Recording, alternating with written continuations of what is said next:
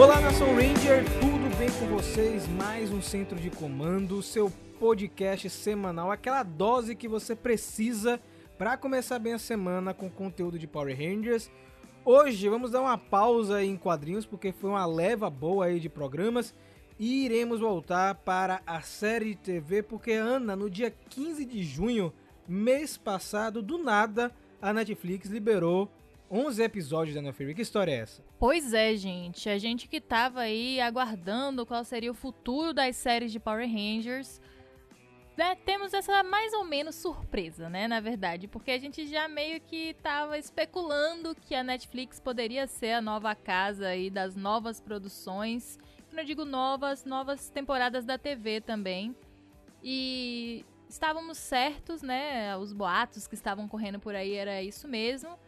E foi bem legal porque, como só tinham saído oito episódios, a Netflix deve ter exigido aí, né, um, um quantitativo mínimo. Então nós recebemos de presente alguns episódios novos. A gente terminou aí a última, a última metade, né, da primeira temporada de Dino Fury naquele cliffhanger, né? Então a gente tava já, pelo menos eu saí de lá com muita vontade de ver como ia ser a, a, continuação e a gente teve esse começo bem, bem começo de leva de episódio, né? E agora a gente tem essa como a Ana tava falando, essa surpresa que não é tão surpresa assim, essa bola tava cantada, né, que ia pro Netflix, já tinha alguns atores já tinha até deixado de escapar aí, e agora tá aí, né, nova casa de Power Ranger. Finalmente temos aí uma, uma casa certinha, sem dúvida de onde vai. Agora é só alegria, só esperar os episódios irem chegando. Eu estava com saudade da nossa querida série Dino Fury. Episódios interessantes, bacanas que nós vamos revisar hoje, especialmente porque vamos ter assim um gostinho de Rafcon, né? Alguns, alguns detalhes de Rafcon que apareceram no episódio subsequente, né? Então, vamos lá. Acaba que, na verdade, a gente vai conhecer mais Rafcon, né? Porque não, vimos, não vimos tanto assim da, da de verdade. Né? Tem um, tem um, tem, tem um cachorro. Um... É isso, a gente sabe um pouco da culinária agora, sabemos é verdade, que tem cachorros é com antena. Né? Cachorro de antena é muito bonitinho. O, mas aí moravam próximo à praia, né? É isso. Um, um lance interessante de Dino Fury na Netflix, né? É, fez muito sucesso quando estreou. A própria empresa compartilhou, né? Entrou no top 10. E isso só prova, né? Comprova, na verdade, que esse formato de stream ele é muito melhor do que televisão, né? Atualmente. Ele é muito mais benéfico para a franquia do que o formato que estava antes. Para quem pegou o bonde andando, isso que a Ana falou, é que esse ano, no final de 2021, o contrato com a Nickelodeon expira lá nos Estados Unidos. E o rumor que tá rolando é que vai mover tudo pra lá e esse rumor meio que bateu o martelo porque agora Power Rangers é original Netflix, ou seja, tudo que vem agora vai sair primeiro lá. A gente não sabe ainda como fica o contrato para o lado do Brasil, por exemplo, né? Se ainda tem alguma pendência com a Cartoon, se em outros lugares tem um contrato parecido. O fato é que lá nos Estados Unidos tudo vai mudar. Mas antes de começar o programa de hoje, tem o que, Fred? Tem cartinhas, coisa que a gente já não faz tem um tempinho aí. A gente tem que se energizar da radiação das cartas, né? Então, bora!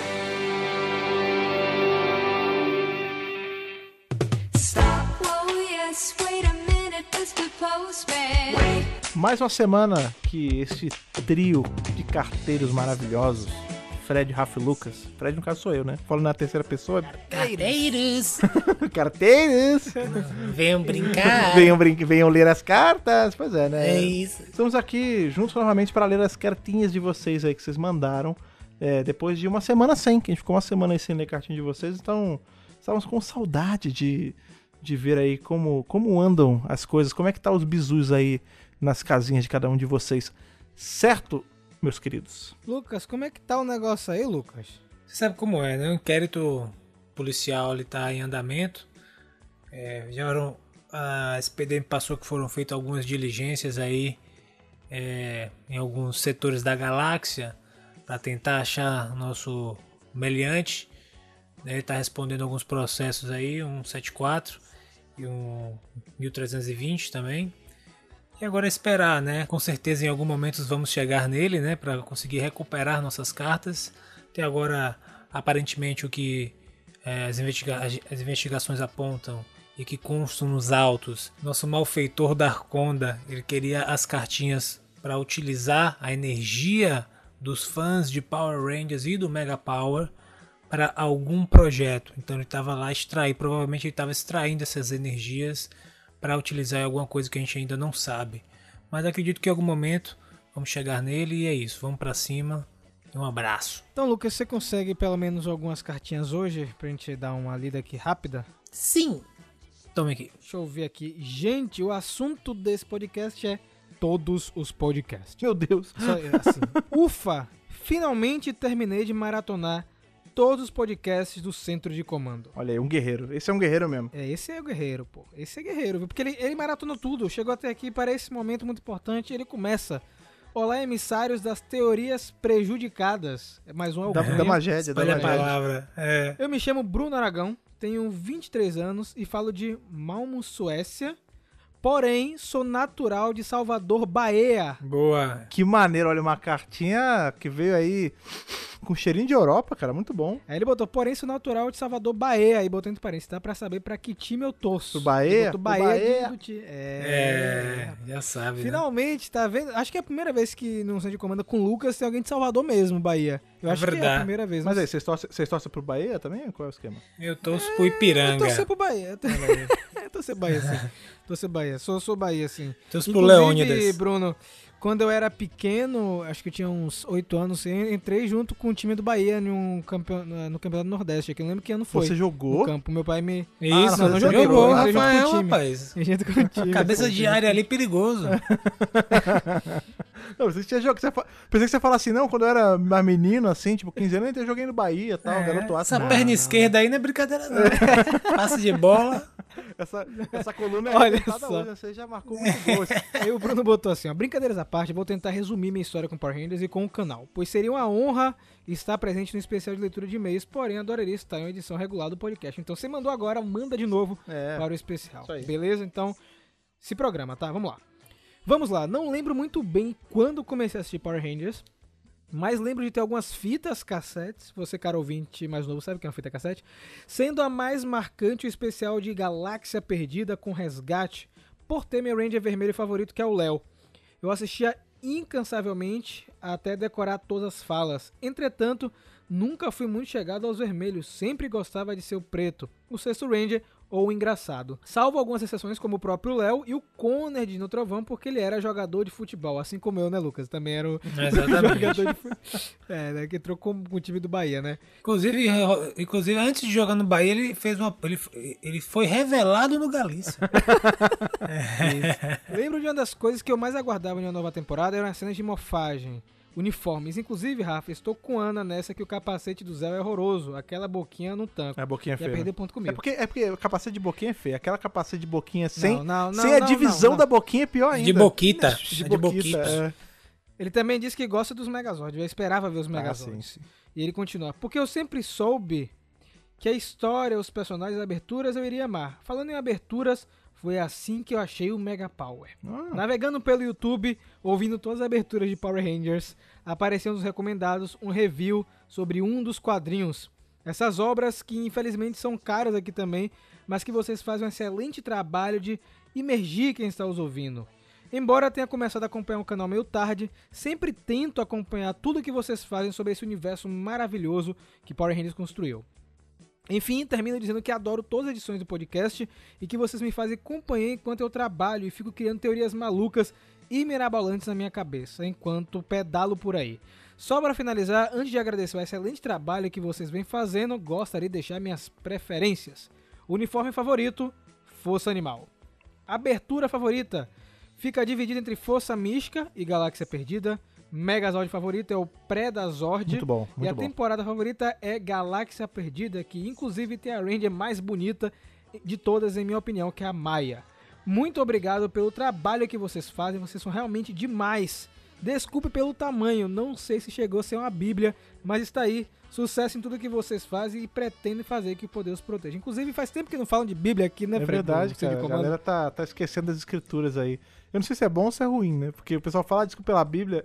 Eu acho que a Bíblia ela começa a se tornar uma Bíblia mesmo quando o Rafa, primeiro, tem que scrollar pra ler o e-mail todo mais de três vezes. E quando a gente começa a ficar com fome no meio da leitura. Porque essa aí foi de boa, essa aí a gente leu o quê? Dois minutos. Teve uma que a gente demorou quase 15 pra ler. Então essa aí tá, tá tranquila, tá um tamanho bom, não precisa pedir desculpa não. Antes de terminar a leitura de hoje, eu vou é, pegar esse espaço para falar de uma coisa que não é bem uma leitura de e-mail, mas foi bem bacana que eu queria compartilhar com vocês, porque na data de gravação desse programa, eu tô montando um roteiro para um vídeo sobre produtos dos anos 90 Ah, sim. de Power Rangers, né? E eu tuitei isso no, no Twitter, obviamente, tuitei no Twitter. E o Matheus Santos entrou em contato comigo, dizendo que ele tinha uma publicação da revista Geração Teen, Oh, primeira edição de 1995, com matéria de capa sobre Power Rangers. Eu não li ainda, tá, essa matéria. Eu vou usar ele de alguma forma pro vídeo, porque tem as informações da época e eu achei legal esse achado. Muito obrigado, Matheus. Inclusive, é, o Matheus, ele faz parte de um canal muito bacana Sim. que tem aqui no YouTube, que é o Central Pandora, né? Um canal é, focado em ficção científica. A gente bateu um papo é, na- no momento que ele mandou a- os prints, né? Que ele gostava muito, que ele gosta bastante do Mega Power e do Mega Hero, que nosso trabalho inspirou ele de alguma forma, junto com a Sora, que apresenta junto com ele o canal. Então, fica aí o convite para quem não conhece o Central Pandora, eu vou deixar aqui na descrição do programa de hoje. Tá aí. Adorei esse achado, cara. Eu vou ler com calma. Eu adoro encontrar esses materiais velhos, antigos, né? Essas relíquias dos anos 90. Muito obrigado mesmo, Matheus. Sim. Muito obrigado. Inclusive, Central Pandora aí fica, fica o convite mesmo pra quem não conhece conhecer. Quem é fã aí, tanto de Alien, quanto Predador, quanto Juiz Dredd, que é uma coisa que se fala muito pouco aqui no Brasil, do Juiz Dredd, eles fazem uma cobertura muito legal de tudo que tá saindo. Eu sou. Eu assisto o Central Pandora tem um tempinho já, gosto bastante do trabalho deles, inclusive. Um grande abraço aí pros dois e obrigado pela colaboração. Por hoje acho que é só. Porque agora, Lucas, a gente vai falar de quê, cara? Nós vamos resenhar e falar muito sobre os episódios 9, 10 e 11 de nosso querido e cheiroso Dino Fury. Exatamente. Então vem Fred comigo, vem Lucas, pega carona nessa cauda de cometa, Olha, porque nós iremos bom. direto pra Rafik e depois lá pra cidade, beleza? Vambora. Vai, vai, vai.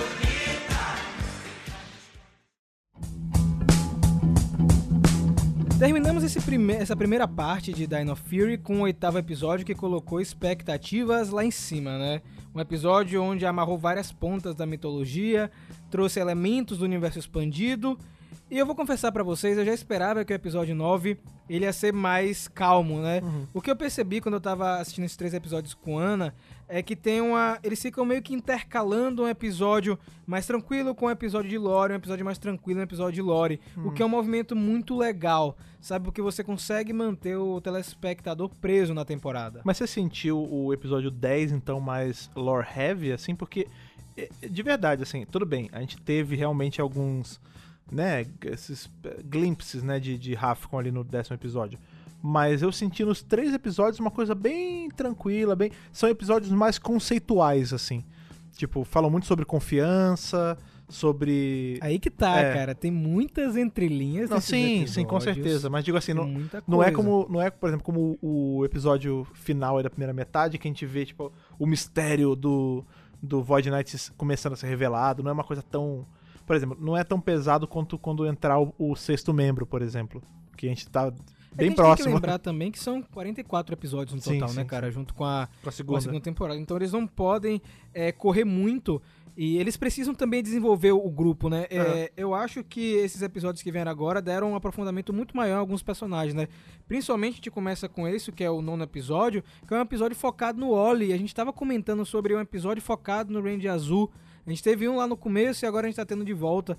Eu acho legal que eles continuam a ter episódios focados nos personagens, porque algumas temporadas passadas só tinha um e acabou. É, você não explora mais a personalidade, não explora mais os jeitos dele, e aqui a gente vê a turma indo para um acampamento e Oli levando vários apetrechos, Gadgets. né, Bugigangas. cara? Gadgets pra... Bugigangas. E aqui é a cara de Lucas. O que, que você achou disso, Lucas? Cara, pior que eu tinha uma pegada dessa de ficar. Até hoje, né? Tipo, tô inventando umas coisas, construindo. Eu lembro uma vez que eu queria ter uma cadeira. Uma cadeira com braço, certo? Que nem a gente tem hoje, só que eu queria que o teclado fosse acoplado na Ah, cadeira, tipo. maneiro. Aí eu fiz o que? Eu tirei os braços, aí fiz tipo uns braços de madeira assim e tal, com. Uma maluquice, e meio que funcionou, ficou meio feio assim, mas funcionou. Aí eu utilizava um teclado e mouse sem fio, meio que. Você fez uma cadeira, cadeira assim. de capitão, né?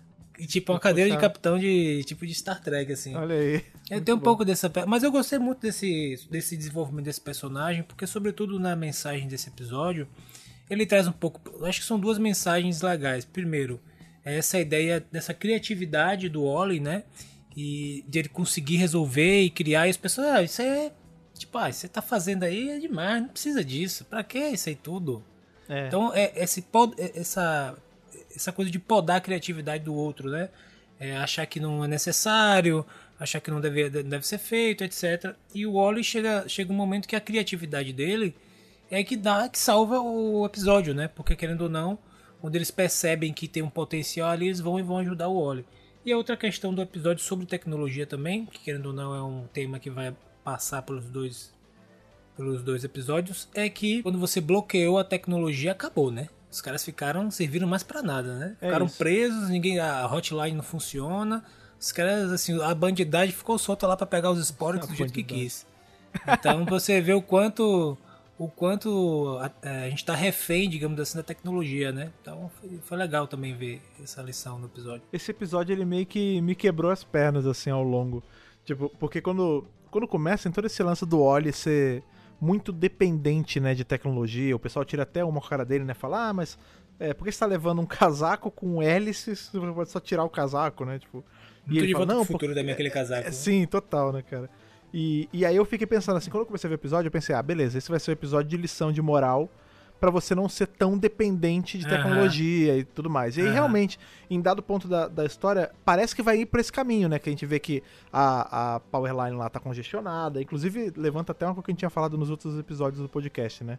Que é muito estranho ser um telefone e não, sei lá, um e-mail ou, sei lá, um aplicativo, mas enfim. É, a gente vê que os serviços de tecnologia ficam pra baixo e aí eles não conseguem usar e mostra como eles são dependentes disso.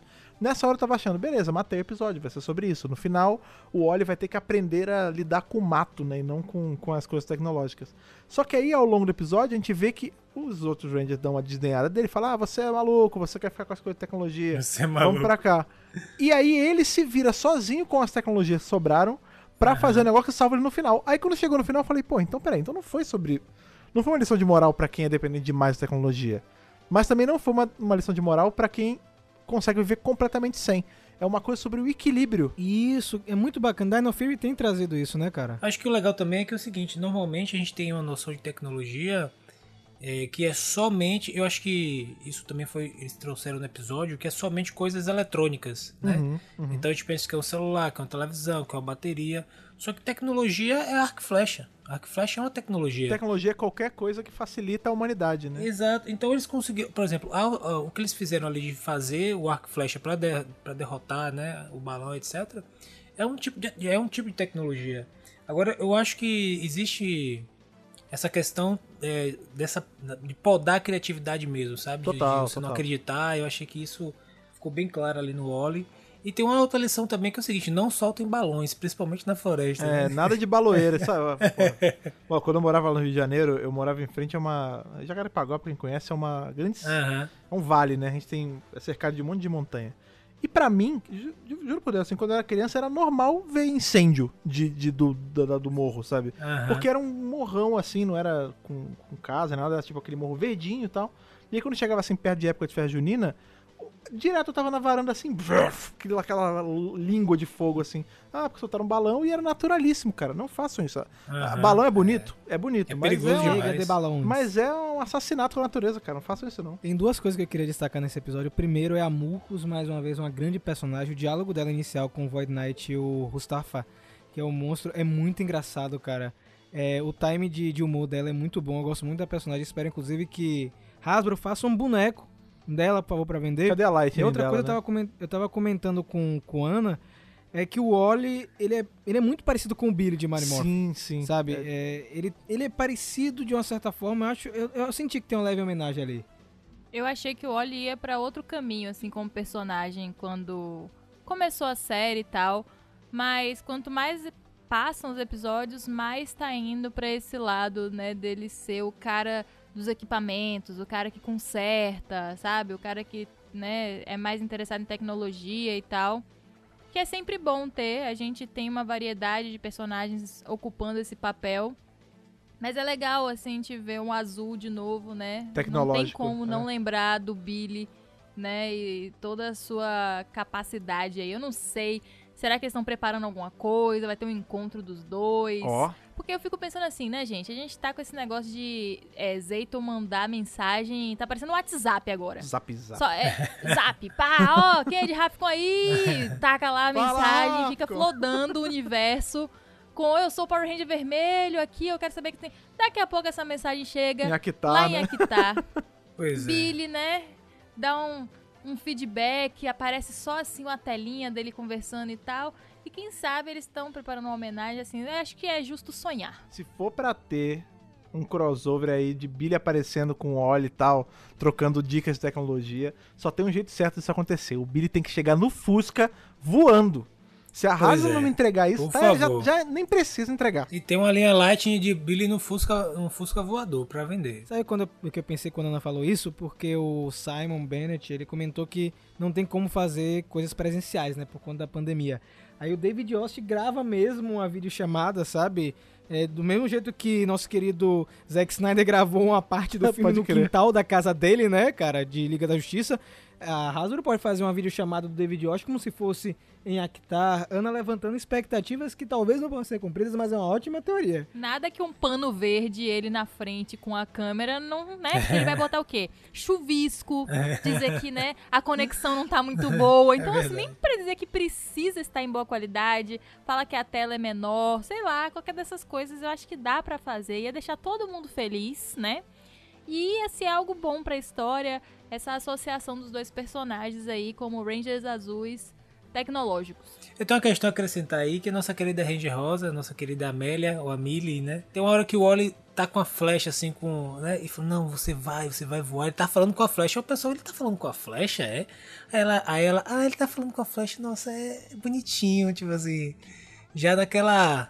Aquela aproximação que a gente Ah, tá esperando em algum momento acontecer, né? É falei. O. Lucas tá chipando esse shipper, casal cara. desde o começo. É que tá- Hashtag essa beijo bola- me liga. Essa bola tá cantadíssima, porque é a junção ali do o cético com a, a Mulder e com Scully, tá a, ligado? com a, a que acredita, o cara da tecnologia com a mulher espiritual. fora Pô, que- é bonito. A mulher lá, a que fazia a, pre- a predição, Fortune né? teller. A cigana, vai estar certa. Exatamente. exatamente, No final ela tem realmente poderes. Teve um detalhe muito interessante que comentaram depois que o episódio saiu, eu não percebi, né? Quando ele coloca a última flecha para destruir o balão que tá impedindo não só o Hotline também como o teletransporte dos Rangers, é que falaram que parece os Rangers na formação do canhão do poder lá de Marineford Hum, é verdade, velho. Ah, E pode parece crer, mesmo, crer. parece mesmo. Teve uma, uma leve homenagenzinha ali, né? Com certeza é, pode ter rolado, com certeza não. Pode ter rolado, porque Dino Fury tem trabalhado muito isso em questão de homenagem. E vamos para o décimo episódio, que é Phone Home, uma referência aí, é claro, ET, o extraterrestre, né, o título, né? Um episódio que eu gostei muito também. Esse episódio, como o Lucas falou, né, no começo, é um episódio que traz um pouco de Rafco, né, Lucas? É, eu curti, eu acho que a ideia de. Essa questão do imigrante, né? A gente tá lá com o nosso querido Ranger Vermelho, é um imigrante, ele quer voltar para casa, acho que tem essa ligação também com o ET. E querendo ou não, apesar de ele estar com essa missão na Terra, etc., ele tem aquela, aquele sentimento né, de solitude, mesmo com os Rangers e com a Solo. Acho que ele sente essa falta de conexão com a, com a Terra natal dele. E a gente vê isso. E o interessante também é o seguinte: por esse motivo, por ele estar nessa vulnerabilidade, nessa situação vulnerável, o inimigo se aproveita disso. Sim. E ele, e, e, e ele abre a guarda. E é uma lição muito importante também, que você, é, primeiro que não deixe ninguém pegar você de maneira vulnerável, né? Com suas vulnerabilidades, com seus segredos e tal, porque De calça as pessoas curta. podem, é, as pessoas podem se aproveitar de você com algum detalhe da sua história, de sua vida, e foi isso que aconteceu basicamente. E ele poderia ter resolvido, se ele não tivesse acontecido isso, ele poderia ter resolvido isso muito fácil. Logo quando o inimigo chegou, ele lá, botava a mão, lia a mente e acabou, né? Ele terminou que quase botando tudo a perder, né? Mas eu achei bem interessante também para essa questão da tecnologia, né? Outro tema que envolve esse, porque toda hora o inimigo, não, vocês têm uma tecnologia muito ruim, a minha te- tecnologia de Rifle já avançou demais, e essa tecnologia que vocês têm aí, não, não aí é, vocês não vão conseguir destruir, não. E também foi utilizado isso como um, um artifício, né? Eu achei bem interessante essa, esse, esse, esse, peraí. Achei bem interessante essa mistura que eles fizeram nesse episódio. Eu gostei também de ver um pouco de Rafcon ali, um- tem, sabe que tem dog, sabe que tem um pouco da culinária, a gente sabe que tem dados de Rafcon lá que podem vir, podem vir à tona. Achei interessante. Ô Lucas, eu não sei se ele quer voltar pra casa, mas com certeza ele quer telefonar, né? Que é o nome do episódio, já que ele não para de mandar as mensagens pro universo ali. Então eu acho que inclusive foi uma ótima sacada aí da galera lá da, da produção botar esse nome de episódio. Mas uma coisa pra mim, assim, o ponto alto nesse episódio pra mim é cachorro de anteninha. Muito Co- bom. Como aquilo não virou um funko já, né, cara? É, velho. Tá ali no Selvagem aí, onde a gente tem. Agora tá tendo a série do Loki, né? E agora, esses dias, é, semana passada, teve um segundo do Loki Crocodilo. Aí hoje, no dia da gravação, a gente tá gravando na, na quarta-feira? Não, foi ontem, Loki, é. A gente tá gravando na quinta-feira. Ontem, quando passou Loki, apareceu um pouco mais do crocodilo ali. E hoje já lançou o Funko do bicho. Como é que a gente não tem o Funko desse cachorrinho de antena aí? Inclusive, Fred, é, aproveitando que você falou isso, a Funko não lança produto de Power Rangers desde 2018, Ah lá, cara. O que, que, que tá é isso? acontecendo, né? Hasbro, por favor, vamos parar com isso. Licencia aí uns, uns bonequinhos da Funko. Os últimos. Lord Dragon, É, Ranger é, outras, Slayer. é outras formas. É, o último, inclusive, foi Lord Draco. Eu tenho isso. É, Isso é um bonitinho. Funkozinho e aqueles Rangers sem capacete, né? Pra comemorar os 25 anos. Sim. Não tem Ranger Slayer pra Ana. Pois é, não tem tá faltando esse boneco, né? Não tem saco então, pra verde. vencer aí não o um monte. cachorro. É, tem que ter o o cachorrinho. cachorro de Ráfico. É, agora, esse, esse lance que a gente tava falando sobre esse desdém, né, que a, a suposta Rafconiana tem aí com a tecnologia, não, porque a gente é muito melhor e tal. Eu não sei se é porque eu já sabia que ela era o, os líder ali, né? Mas eu ali eu já ia começar a ficar de nariz torcido com ela, que ela, é muito, ela era muito pedante, né, cara? Tipo, ah não, Aham. não é tudo muito melhor, lá não sei o que. Tipo, isso gera uma baita de uma bandeira vermelha em cima dela, sabe? Sei lá, não, não foi um disfarce tão convincente, assim, apesar dela ter enganado todo mundo. Mas, de fato, assim, a lição principal desse episódio, pra mim, é, é sobre esse lance da credibilidade, né? De você não ser tão crédula, tipo, é, nas entrelinhas, assim, ó, tenha um, seja uma pessoa que acredita nos outros, mas tem um pouquinho de maldade, assim. Se, se a coisa vem com muita facilidade, desconfie um pouquinho, seja um pouco mais, mais malandro, assim. E, claro, não desconfie, né? Não descredite aqueles que estão com você quando você tava na baixa, né? Porque é muito sobre isso, né? A Solon tá ali com o Ranger Vermelho desde os momentos ruins, né? Ele foi congelado, ela ficou ali zelando o corpo dele e tal, não sei o quê.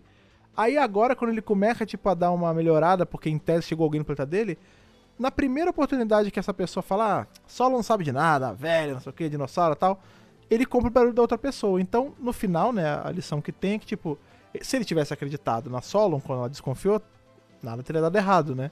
Eles teriam conseguido evitar isso antes, né? Então acho que é meio assim também, tipo, valorize aqueles que estão com você nos maus momentos e quando você não, Uhum. não tá lá em cima, né? Quem chega aí, só pra, pra galera que não tá acompanhando, que eu acho um absurdo, né? É o Slider, que é um novo vilão, né? Um novo general feito aí pela Mucus, né? Inclusive, né? Teve uma pitadinha, um pouquinho de Carimboy do Void Knight, né? Que colocou a Sporix pra ele funcionar.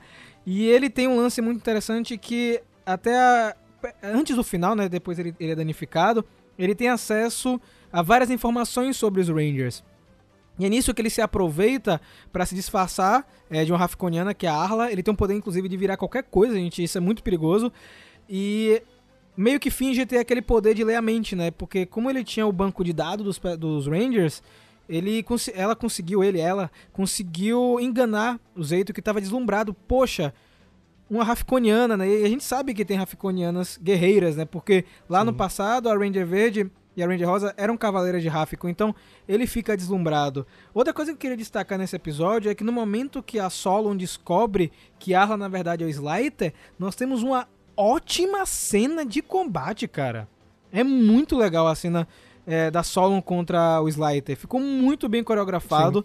É, eu pensei que a Solon ia ser uma, uma personagem que ia ficar mais no centro de comando, mas ela também em cenas de ação. Não sei se vocês gostaram. Pois é, eu também. Olha só, eu não tava esperando, pra falar a verdade, que ela lutasse, não, tá? É, eu achei, assim, bem legal, bem surpreendente. Mas também não é, assim, fora do personagem. Vamos lembrar que ela é um dinossauro, né? Então, assim, dinossauros, eles atacam de volta. E como ela tem uma consciência, né? Eu achei massa que ela é treinada em técnicas de combate. Eu achei incrível. Inclusive, eu, eu acho que eles deveriam aproveitar isso melhor. Porque, assim, no primeiro episódio, a gente vê uma Solon muito perdida, né? Andando de Sim. um lado pro outro. Ela consegue ali sacar as chaves, né? Pra dar pros Rangers. Mas a gente não vê ela lutando, apesar de ter Handman, né? né? Enfim, eles poderiam ter usado esse artifício desde o início. E eu espero que eles continuem, né? Não tenha sido algo só pra esse episódio. Como ela é uma Android, a gente tem. Sempre pode ter essa. Não desculpa, né? Mas a justificativa. Ela pode ter baixado algum pacote de luta e, e aprende. Porque é legal também sair um pouco dessa. Do padrão alfa, né? De o robô que não luta, né? Porque só porque um robô é tudo. eh, Não, ela, ela consegue se virar. Isso é legal também pra ela. Pra ela ser um- diferente, né? Pra destacar, não ser só mais um alfa. Ela ter as características dela. Eu só queria abrir um parêntese porque quem faz a voz do Slider é nosso queridíssimo Campbell Colley, né? Que é um conhecido da comunidade de fãs. Ele que fez o Scrozzle em Beast Morphers, fez o Cosmo Yarn em Ninja Steel, fez Snide em Dino Charge, o Ripcon também em Ninja Steel. Um, um bocado de monstro, cara. Inclusive ele fez o Alpha 6 em Operação Traveloz, lá em Once Ranger. Então ele já é bem familiarizado com a franquia e trouxe um ar muito bacana pro vilão. Parece que ele vai ter um tom meio engraçado, né? Eu quero ver como eles vão explorar isso, principalmente agora que ele perdeu parte da memória, né? Depois, no final do episódio, ele cai em um, um poste, em um cabo de, de poste, toma um choque, perde a memória e perde provavelmente os dados também que ele tinha dos Rangers. Um episódio que eu gostei bastante, né? Ele foi um episódio mais agitado. A gente teve um episódio 9 que foi mais calmo, e esse foi mais agitado, que a gente teve a introdução de um novo vilão, a gente teve um pouco mais da história de Rafficon. E a gente vai pro último episódio desse bloco aí, que pra mim, cara, que episódio bom. É um episódio focado na milha e um episódio que tem um pouquinho de terror também, né? É naquela. né? Enfim, naquela, né? Power Rangers, né, Sim, cara? sim. É, um, pro- é um produto pra criança, né? Mas foi um episódio excelente que abre margem a várias teorias que a gente vai comentar aqui agora, que é o episódio da mansão Max Carey, né? Max, Max Carey Manor, que é- é. seria a Mansão meca assustadora. é mega assustadora, que é um episódio também que traz uma lição bem forte. A gente tem a volta do avô da, da Milha, né? E eu vou deixar a Ana falar um pouquinho desse episódio, que ela gostou bastante também quando a gente tava revisando lá no canal. O retorno de Pop-Ops, Pop-Ops. nosso querido vovozinho. pois é, esse episódio é ótimo, né? Porque é, logo depois, não depois imediatamente, mas depois de um episódio focado no óleo, aí mais uma vez a rima, Exatamente. eu acho que a equipe de Dino Fury tá chipando esse casal também. Eu tenho essa. Eu acho que Lucas tá certo. Sim. Ele pescou muito bem aí. Um chipeiro de e a marca gente maior. Um. um chipeiro. E ela. Temos um episódio na milha, né? Focado na milha. Então ela tem um momento de triunfo ali, né? Onde Pop-Pops chega lá na Buzz Blast, que é literalmente a casa da mãe Joana, né? Qualquer gente? um entra Tipo, lá. Todo mundo Qualquer entra, um, qualquer cara. um entra. E assim, eu queria saber qual é o sistema de som que tá em Power Rangers atualmente, né? Deve ser futurístico, porque a redação toda funcionando. Visitante dentro, todo mundo falando e as pessoas gravando um vídeo como se não tivesse ruído Aberto, externo. né? Aberto, é isso, cara. É isso, que bom não que tem um alguém... estúdio. É, que alívio que eu Isso tô tá me incomodando num nível Não. que eu falo assim, gente, Gente, eles estão com a demais, supressão do, de ruído do Discord, gente. Que você bate palma falando, eles não Ah, pegam palma. Maluco, tá, mas é, é- ainda bem que você falou que eu fico muito angustiado quando tem esses episódios que você vê que tá a, a galera ali, tipo a Jane e a J-Borg, um Isso, vazio isso. gigante dos lados, Aham. todo mundo em- blá, blá, blá, e gente passando, e impressora, e um monte de coisa, e o, o áudio crystal clean, né? É o futuro mesmo, né? É uma sociedade onde é tem... o futuro. onde é tem Android andando, futuro. É. tipo assim, não tem essa, esse negócio. Ele só, o microfone ele só grava a sua voz. É a gente vai chegar lá um dia. Que lapela é esse, poder- né? É, pois é. Pô, incrível. Mas enfim, Pop-Pop chega lá, né, prejudicado, né, porque ele foi nessa mansão pra poder fazer um concerto e lá, teoricamente, ele viu um espírito, né, um fantasma. É, eu teria ficado mais preocupada com aquela boneca que ele viu, Pois é. né, Muito como qualquer outra ali, viu? coisa. Aquela boneca, Boneca maligna, que ele viu total. ali. Como chama? A Annabelle ali do, do Power Rangers. É. É, tipo isso. E ele fala pra ela, né? Olha, eu acho que eu vi um fantasma, não vá lá, né? Ele tem- é porque esse episódio tem essa coisa da proteção, né? Ele não quer que ela se exponha ao perigo, mal sabe ele, que ela é uma Ranger, né? E tá ali se expondo ao perigo todos os dias.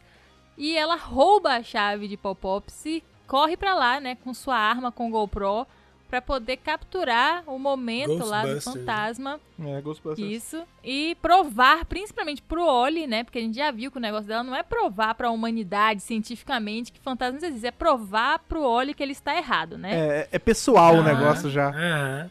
É, é. É um negócio sério. E lá ela descobre que na verdade não é fantasma nenhum, né, gente? É um monstro que tá aterrorizando a mansão. Que é a Tomb Trez, eu gostei muito. E ela fica decepcionada. Ela. Ah, aqui é só mais um monstro. Olha, isso levanta. Isso é um negócio muito engraçado. Não, só né? mais um monstro, né? Como Co- se é isso. assim, meu irmão, é o demônio, pô. Como é, como é, é o bicho controla as emoções lá. Mas como é, é, eu acho isso engraçado, esse, o ceticismo em Power Ranger é uma coisa que não, não entra na minha cabeça de jeito nenhum. É um mundo onde literalmente você tá almoçando com um alienígena que mora com uma meio robô, meio dinossauro.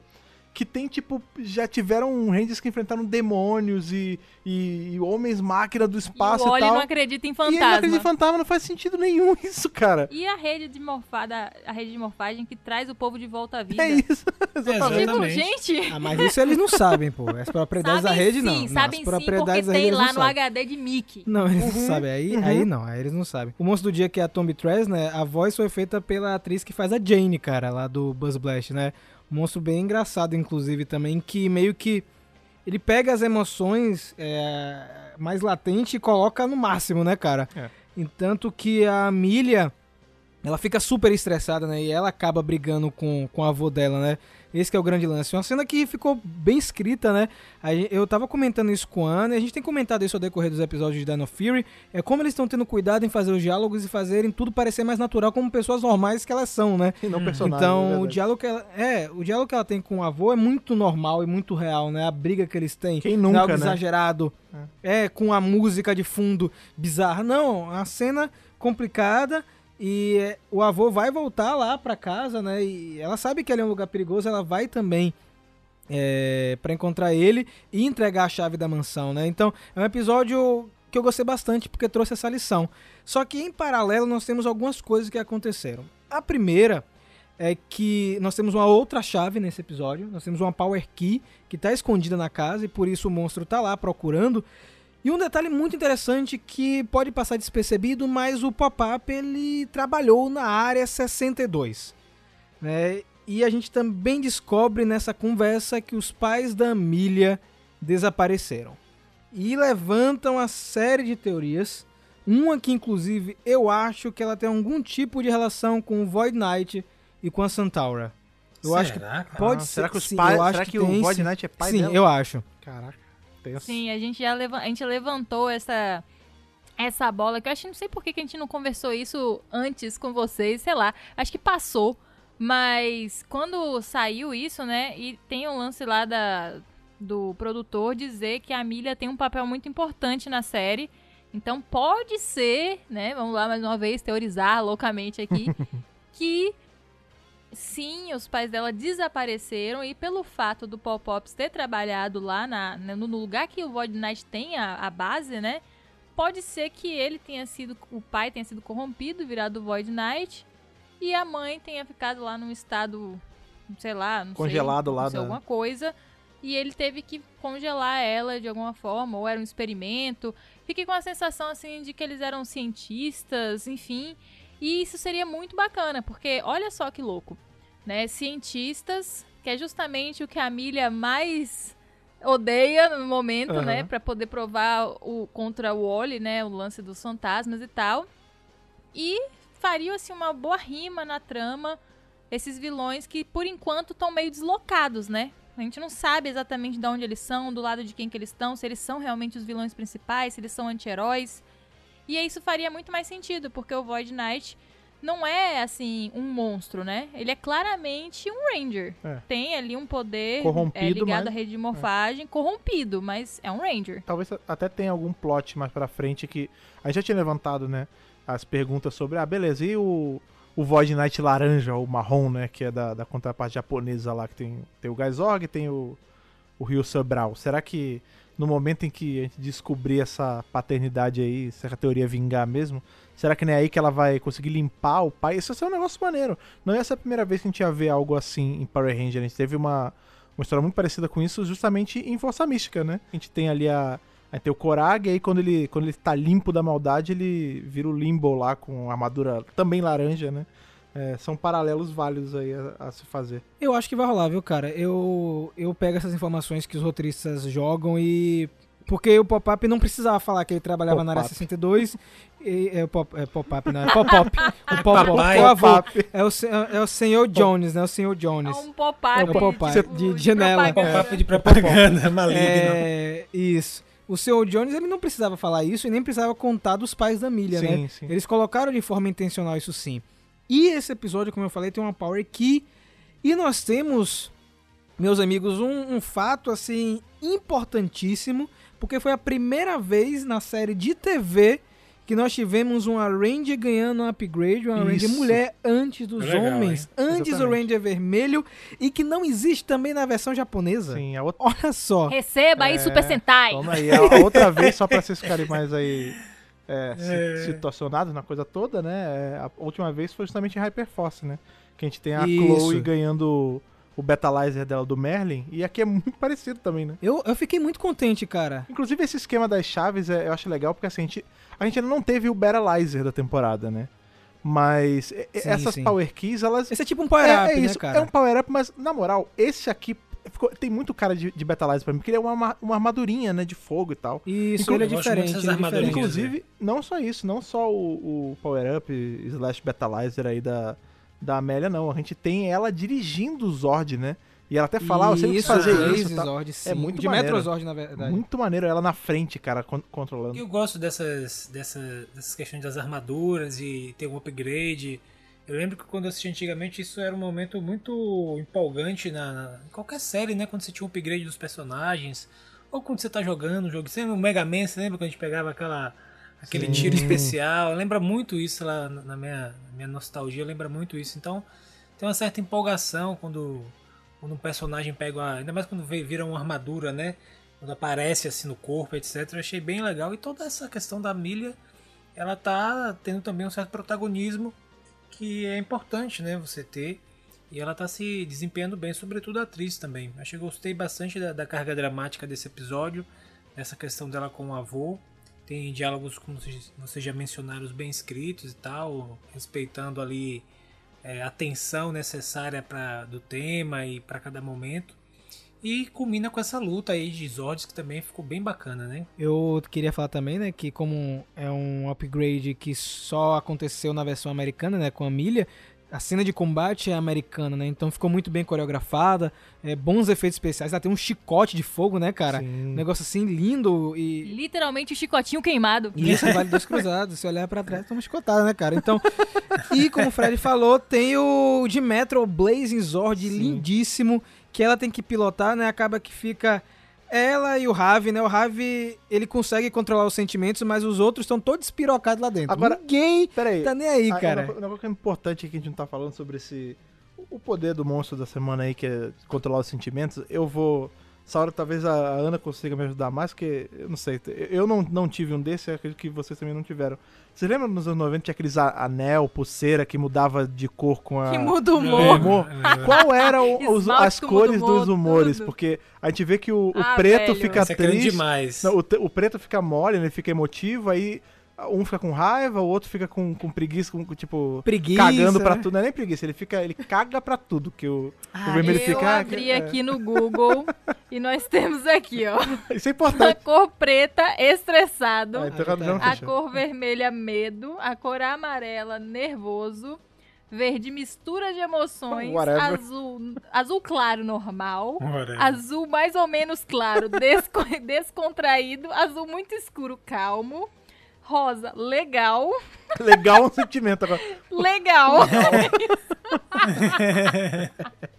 Não, é porque são sentimentos dos anos 90. Ninguém tinha Não- não- é, depressão. Na ninguém era tinha, legal, né? Isso é muito- isso é muito eram coisas refinado. simplórias. É, não, era, não era assim, nossa, a pessoa está... tipo eufórica, não existe... assim, é, eufórica. Não tem essas coisas assim complicadas, complexas. Você tá legal, tá calmo, numa nice, né? medo, Mistura de emoções. romântico ou apaixonado. Caraca, qualquer coisa, né? Mas é isso. Perdemos Ó, Ana. vocês que são aí jovens, que tinha isso, cara, essa loucura. A gente comprava, botava um anel, uma pulseira, um chapéu, sei lá, que mudava de cor e isso ditava como você tava, porque tinha que estar Tinha assim, cara. a piranha que mudava de cor também, que você botava no Cara, cabelo. mas é uma. Ai, bom. na moral, isso é uma tecnologia que não.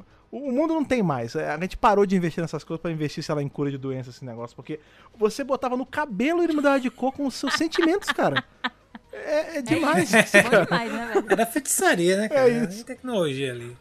Não, fora que assim, o mundo ele parou de produzir eletrônicos, né, com é, plástico transparente e, plásticos Sim. coloridos, o que foi uma grande perda, né? A gente ter as coisas de acrílico colorido e É tal. translúcido, Pra né? ter as coisas. É, pra ter essas coisas boring, tá ligado? O que eu preferia quando as coisas eram coloridas de plástico. Nós tínhamos várias versões de Nintendo 64, cada um com uma cor. É isso. E ca- cada uma tinha um sabor, né? Isso. Adorava aquilo, E velho. translúcido colorido, é, exatamente, lembrei muito disso. A gente teve fases, na real, disso. Porque lá atrás, tipo, no final dos anos 80, começo dos anos 90, tudo era marrom. Isso, inclusive, é uma coisa que, que as séries de TV elas não têm a capacidade. Elas não conseguem emular isso direito. O quão marrom foram o começo dos anos 90. Era tudo aquele bege e marrom escuro. Toda coisa de cozinha era dessa cor. Aí a gente passou pra tudo mega colorido. Depois as coisas coloridas translúcidas, como a Anta lembra que a gente podia ver. Era legal pra gente poder ver a, a chapa de silício, esse negócio por dentro, era mó legal. E aí hoje é tudo, é tudo padrão Apple, eu não gosto, é tudo branco, cinza e preto. Tipo, as coisas não tem mais. Carro na rua. Os carros na rua é tudo preto e cinza, preto, cinza, branco. Antigamente tinha É azul, isso, amarelo. cadê o vermelho. verde abacate? É isso. Azul ciano? Não tem, não mais, cara. Só Zord é colorido assim hoje em dia. Uma coisa legal também, a gente mencionando sobre a questão de emoções, é que uma das lições desse episódio também é o seguinte: olha, se a tecnologia falhar, a gente dá um jeito. Se, enfim, se o poder sumir, a gente dá um jeito. Agora, meu irmão, se sua saúde mental se acabar, já era, viu? Sim, Você tome pô, conta de ah, sua saúde certeza, mental. Legal. Porque não tem dinheiro, não tem tecnologia, o negócio é difícil, é bem mais difícil de resolver. Então eu acho que é uma lição para todo mundo também, assim, de tentar manter um certo equilíbrio, né? Não é que você não possa ter seus momentos de muita alegria ou muita tristeza, não é isso. Mas a questão é que existe um, uma certa ordem ali para ser mantida do ponto de vista da sua saúde mental para você não, não, né? E você ficar prejudicado. Eu achei bem interessante que eles também de alguma forma trouxeram isso ali no episódio, que foi o que prejudicou os Rangers, né? Mas eles no final conseguiram dar a volta por cima e sair tudo bem. Mas então, gente, terminamos aí um blocozinho de três episódios. Só que mais que isso, foi aí a primeira metade da primeira temporada de Power Rangers Dino Fury. 11 episódios, faltam mais 11. E eu queria saber de vocês o que, é que vocês acharam de Dino Fury até agora. Começando com o Fred Krueger. Diga aí, Fred. Cara, tá tudo muito bem, tudo muito bom, tá indo num ritmo ótimo. Acho que o, o podcast fala por si, né? Se fosse uma, uma coisa que tivesse defeitos, sem problema, a gente já, já teria reclamado. Tá uma temporada divertida, cara. Ela é leve quando ela tem que ser leve, ela traz muita coisa de canon, de lore nas entrelinhas, né? Por exemplo, até em episódios mais calmos, assim, a gente tá aqui brincando, fala do negócio das cores e tudo mais. Mas a real é que, tipo, tem referências a Rafcon, a gente aprende um pouco mais aí sobre o passado da família dos Rangers. Isso tudo é construção de lore, sabe? É, e sem contar que também, né? E aí eu vou voltar uns episódios atrás, bem pro começo da temporada, né? A gente teve já um soco na cara nessa temporada, só nessa primeira metade, que é a ligação direta com o quadrinho. Então, assim, é, Dino Fury tá numa. Tá numa crescente muito boa. Eu acredito que agora a gente vai dar uma. Tá bem porque não pode ter toda semana uma revelação bombástica, mas a gente vai ficar um tempo agora estagnado nessa, nesse ponto alto. E quando for chegando mais pro final da temporada mesmo, a gente vai terminar no pico. Porque a próxima temporada ela deve começar já em cima, né? Tem essa vantagem, porque ter duas temporadas facilita pra isso. Você não precisa começar do, do ponto morto na próxima. Você já vai começar já com um problema andado, com uma, uma coisa a se resolver, né? Então é muito bom esse modelo, assim. Porque a gente tem uma temporada inteira meio que de início e depois a gente vai pro, pro pesado mesmo. Então, assim, tá só começando, cara. Acho que tem só a melhorar ainda. E você, Lucas? Essa sua jornada aí com Dino Fury começou bem, cara? Começou bem, tá se mantendo ainda. Eu acho que tô curtindo bastante os personagens. É, a gente percebe que eles têm esse cuidado de escrever com várias camadas, né? E, mas de qualquer forma, de serem coisas acessíveis, né? Eu acho que quem, Uhum. é, quem não tá conseguindo captar, talvez, alguma outra pessoa que tá mais, né? Mas só assistindo por diversão, eu acho que o centro de comando também é uma ferramenta importante para trazer essas discussões que estão lá nos episódios. Às vezes o quem está assistindo na hora, assim, não, não, pegou, não sacou. Tô gostando bastante de fazer esse review justamente por causa disso. Porque um, uma das coisas que eu gosto de fazer é isso, é, é- é explorar, é fazer, é trazer esses temas e, e tornar cada vez mais eles acessíveis para todo mundo, né? Eu acho Sem que a dúvida. série também ocupa esse papel. Eu gosto muito dessa, dessa ideia de lições, dessa ideia de uma certa veia moral. né? Não acho que todas têm que ser assim, mas eu gosto quando é bem feito, como, como eles estão fazendo. E traz essas lições, esses temas que são difíceis de fazer, de se abordar, mas eles conseguem de uma maneira muito leve, né? E muito divertida. Então, um, tô achando que normalmente é uma qualidade acima do que a gente consegue fazer aqui no Ocidente. Eles já estão bem interessantes nesse sentido. E lembrando que como é um material feito para pessoal infanto-juvenil, então tem que ter um cuidado maior. Às vezes o pessoal não entende isso. Então tem certas coisas que você tem que saber é, Dosar, fazer ali caminhar, porque você, né, não pode com criança e com adolescente, você tem que ter um cuidado quando você faz um material que é assim, que é por empresa, etc, né?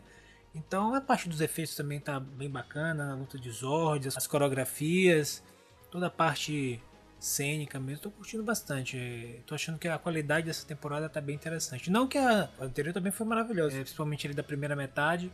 É, mas acho que vem em um- uma qualidade boa, né? A própria Saban já vinha ma- mantendo essa qualidade, veio com essa de transição que é os Beast, Morphers, e agora estamos com o Dino Fury e caminhando para essa conexão total com os quadrinhos também, né? Acho que isso também tá, tá ma- fazendo assim, dar mais gosto, sabe? Porque tem coisas com cavaleiros agora, também se conectou com os mestres da rede de morfagem, se conectou com, com Ninja Steel, né? Com Nexus Prisma.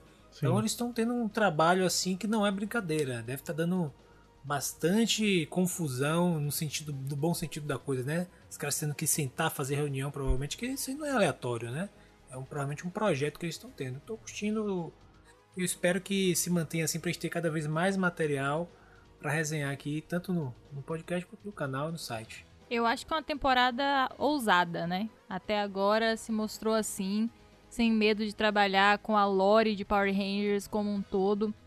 Estamos tocando coisa de quadrinho, né? Então é bem interessante isso. A gente tá vendo assim é, ligações com outras temporadas, né? Pistas sendo deixadas aqui e ali, mesmo que seja algo bem assim subentendido, tipo aquele lance da tecnologia que o Rafa já mencionou, né? Para a tecnologia ir avançando até chegarmos em SPD que tá bem perto. Então, Pra mim é isso, uma temporada que e uma equipe, na verdade, né, que ousou fazer essa conexão maior da lore que tá acontecendo. E eu acho que isso vai ser um ponto de virada mesmo para os produtos de Power Rangers. A gente já sabe que a Hasbro tá com essa intenção, né, de jogar a marca pra frente, de tirar aquela coisa da série dos anos 90 e de deixar todo o universo amarrado. Eu acho que uma coisa que é, o mercado hoje está mostrando, né, é esse lance de você é, amarrar suas produções. Então, mesmo a Marvel, que está aí fazendo sucesso nos cinemas, teve dificuldade até chegar num ponto de conseguir fazer as séries fazerem parte do universo. Não entenderam por muito tempo que as pessoas queriam isso, queriam uma extensão do que elas estavam vendo no cinema. E Power Rangers está vindo com um caminho inverso, né? Eles estão. Tem o programa da série de TV, as coisas que são serializadas que vão culminar no cinema. Então eu acho que eles podem fazer escola, né? Podem aprender e mostrar como é que faz aí do zero, né? Partindo do pressuposto que a gente está contando zero com a aquisição da marca pela Hasbro. E é bem legal a gente pensar nisso, porque às vezes a gente está tão próximo assim, né, da franquia e até mesmo do pessoal da Hasbro aqui no Brasil, mas a Hasbro é uma empresa monstruosa, gente. A gente pode comparar uma Hasbro a uma Marvel ou uma Disney, tanto que assim, eu sempre falo isso, né? Se a pessoa tá não, não tem noção do tamanho da Hasbro, a Hasbro faz os brinquedos da Disney. Ponto. é esse nível de, de grandeza. O que significa que ela faz os brinquedos de tudo, né? Porque ela faz da Tudo, Marvel, Star exato. Wars, Disney, isso, Disney, isso. tudo. É impressionante, porque assim, a Disney, eles têm dinheiro num ponto que eles poderiam montar uma indústria. Contratam a equipe e falam assim, ó, eu quero uma fábrica de brinquedo para amanhã. Mas não. Os caras usam a expertise da Hasbro de anos e fazem seus brinquedos com eles. Então, assim, são competidores grandes. Até vai ser interessante ver o que vai acontecer agora que a Hasbro vai abocanhar esse mercado de cinema entrando como grande competidora, né? Da Disney. Vamos ver o que, que o futuro vai aguardar aí pra isso aí. Pode ser que não dê consequência nenhuma, pode ser que dê consequência, a gente não sabe. Mas enfim, eu acho que é, eu tô enxergando uma coisa assim, big picture, sabe? Vendo algo maior, assim, em que Dino Fury tá tendo um papel muito importante, porque foi o pontapé inicial, né? A Hasbro abriu a porta da franquia com isso. Então, assim, a expectativa é altíssima, porque os caras estão. Isso aí é portfólio. Portfólio para investidor. Então, para mim, essa série aí vai ser ouro. Só para finalizar, acho que todo mundo falou muito bem. É... Dino Fury tá cumprindo com o que foi prometido, né?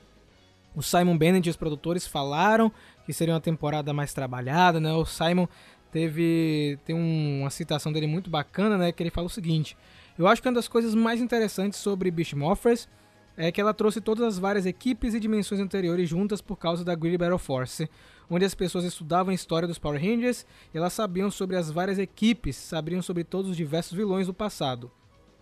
Isso significa que nas temporadas futuras as equipes anteriores serão reais no mundo, ao, ao contrário de vamos fingir que elas não existiram e estamos começando do zero.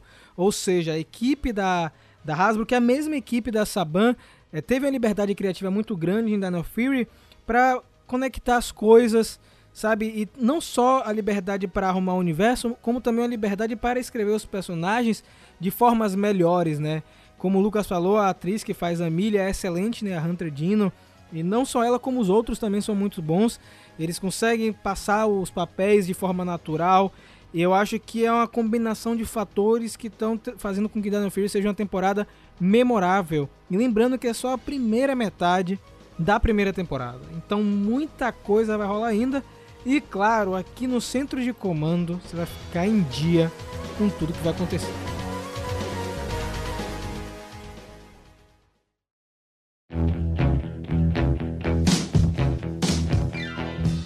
Vocês, meus amigos, estão aí ouvindo a gente mais a segunda-feira, mais esse começo de semana.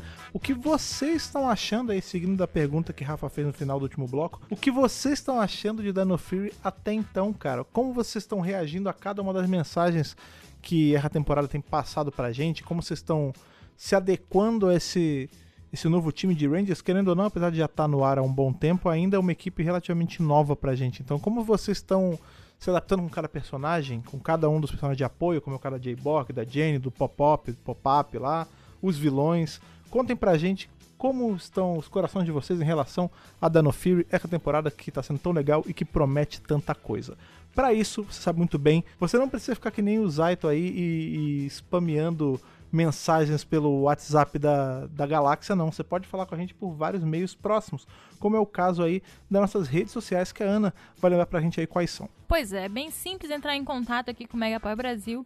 O arroba é arroba Megapower Brasil. Então você pode achar a gente em todas as redes sociais aí por este arroba e claro também o nosso site, né, gente, que é o megapowerbrasil.com que é o nosso hub de conteúdo onde tem tudo por lá. Exatamente, você acha tudo que a gente está produzindo lá no nosso site e acompanha a gente pelas redes sociais, que é sempre muito importante. Mas também outra coisa que é muito importante é caso você queira mandar uma mensagem maior do que só um tweet ou só uma mensagem pelo Instagram, é você mandar uma cartinha virtual, um e-mail que o Lucas vai lembrar pra gente aí como você faz. Você vai mandar para contato megapowerbrasil@gmail.com no assunto do seu e-mail, você vai colocar a edição do podcast ao qual você está se referindo, né? E no corpo, não se esqueça de colocar seu nome, idade e de onde fala, para podermos nutrir nosso senso, né? nosso power senso e cada vez mais conhecer os fãs de todo o nosso querido Brasilzão. Aproveite o ensejo de Lucas, Rafa, e já que ele está falando de cartas virtuais, fale das cartas físicas. Meu povo, muito simples, viu? Caixa postal 4040 CEP 41830-972 Salvador, Bahia. Tá? Avisa também pra gente, eu mandei para vocês alguma coisa, avisa lá no Instagram do Mega Power, manda um direct pra gente ficar de olho aqui na caixa postal, porque assim que seu mimo chegar, seja uma cartinha, um desenho, um boneco, qualquer coisa, a gente vai mostrar lá no nosso Instagram e também nas outras redes sociais, né, Fred? Exatamente, cara. Digo mais, não avisa só, avisa lá, avisa lá, avisa lá, oh, oh, avisa lá todos vocês que estão aqui sempre Boa. com a gente, apoiando nosso trabalho e mandando mensagem, mandando coisas pela caixa postal, enfim, sempre ajudando o Megapower Brasil e o Centro de Comando a crescer cada vez mais. Lembrando que se você quiser ajudar com um pouquinho mais, com um pouquinho, com aquele negocinho chamado dinheiro, você pode dar um pulinho lá no apoia.se barra Brasil, escolher com quanto você quer apoiar e se unir aí aos verdadeiros guerreiros de Rafcon, como é o caso do Gustavo Meira Teixeira, do Ayrton Serafim Balabem, do Ramon Tonelli Cavalari, do Stefano Gollum, do Vinícius Guedes, do Rivelito Júnior, do Bruno Henrique Soares Gonçalves, do Rafael de Paula, do Antonino Botelho Filho, do Luiz Henrique Mendonça, do Ronaldo Faria e do Gustavo Santos. Gente, muito obrigado mais uma vez pela sua audiência. Foi um prazer bater um papo com vocês, mas fique ligado sempre no feed do Centro de Comando, porque a qualquer momento, toda segunda-feira, sai um novo programa. A qualquer que o poder o proteja.